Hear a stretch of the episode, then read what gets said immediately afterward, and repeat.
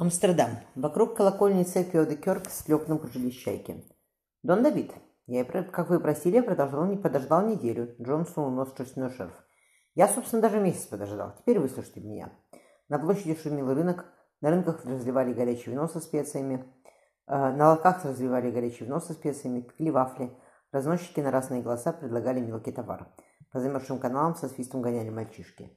«Я слушаю», — недовольно сказал Давид, ответил Давид Мендес де Картоза. «Если я могу что-то для вас сделать, то я делаю. Насколько я помню, ваш отец торгует с Индией?» — поинтересовался Джон.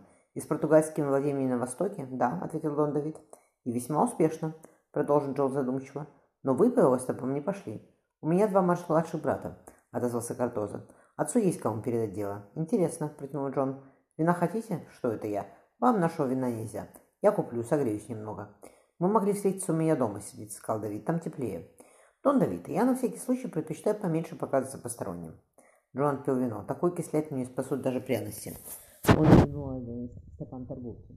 Амстердам, Дон Давид, место хорошее. Спокойное.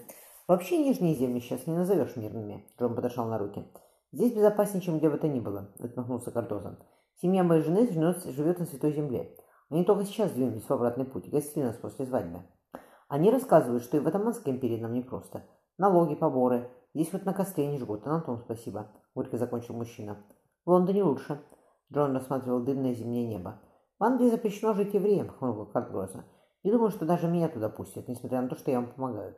Если вы продолжите нам помогать, спокойно ответил Джон, ваша семья сможет переехать в Лондон и жить нам в спокойствии, как у вас говорят, до 120 лет. Мы не оставляем заботы тех, кто нам предан. Но, Давид, темные прозрачно-голубые глаза встретились. Согласиться, подумал Джон. Я бы тоже согласился на новом месте. Да и любой согласился бы, это все-таки семья. Почему Вероника не хочет приехать в Лондон с мальчиком? Вот же упрямая венецианка.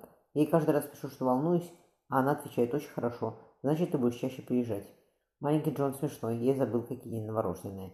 Полгода ему исполнилось. Картоза с удивлением заметил, что неприятно, неприметно англичанин улыбается.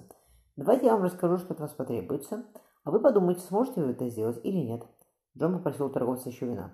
Если скажете, что нет, я вас винить не буду, я пойму. Если скажете, что да, то следующим летом ваш отец сможет торговать из Лондона.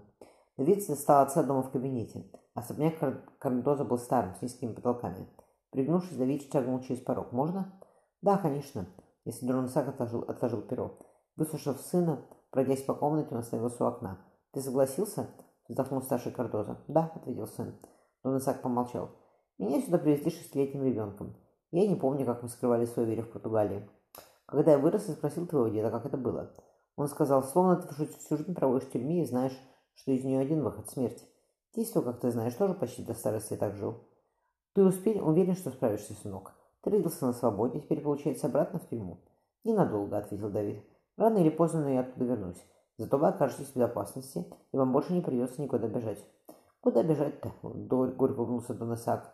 Вот ты наш рассказ для Польши, где над нами творят, что хотят. Вспомни, как жена твоя спаслась.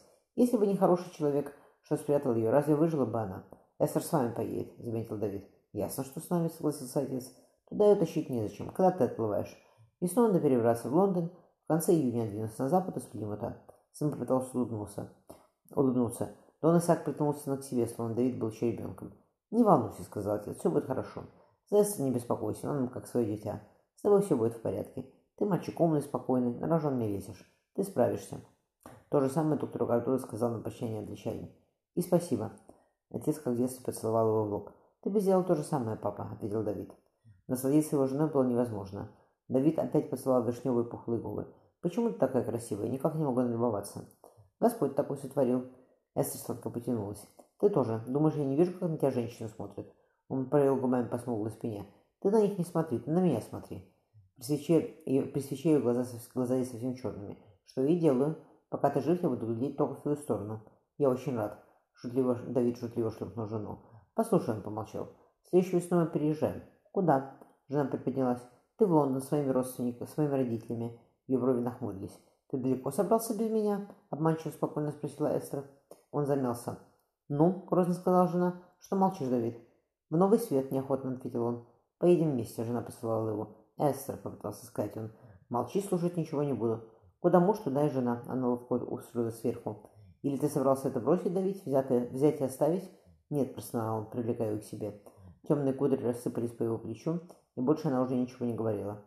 Эстер заснула, держа его за руку. Давид вспомнил, как они расставались с Джоном. Дети носились по льду Амстеля. Англичанин натянул на уши подбитый мехом капюшон плаща. «И еще, Дон Давид, мне нужен яд. Но не такое снадобье, как в прошлый раз, а медленное.